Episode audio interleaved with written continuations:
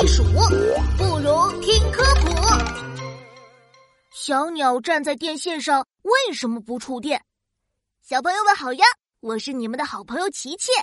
今天我当上了安全巡查员，现在就要去街上看看大家是不是都有安全用电。啦啦啦啦啦啦啦！我已经在街上走了一圈了，大家都做得很好呢。哎，等等，那边的电线上怎么站满了小鸟？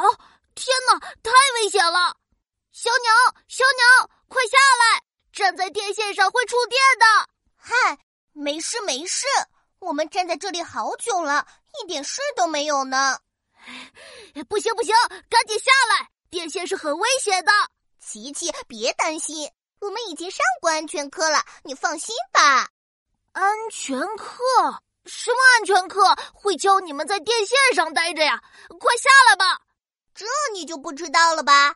我们在安全课里学过，我们鸟站在高压电线上，之所以不会触电，是因为我们只接触一根火线，不和地线接触，也不和地面接触，所以身体里就没有电流通过，就不会有事了。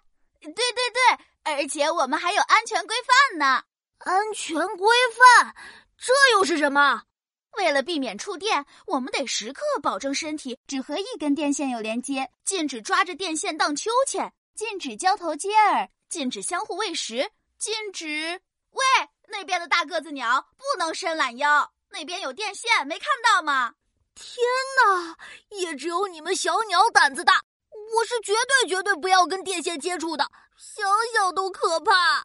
小朋友们。小鸟的体型小，站在电线上时，一般只会和一根电线有接触，因此电流不会穿过小鸟的身体，不会造成触电事故。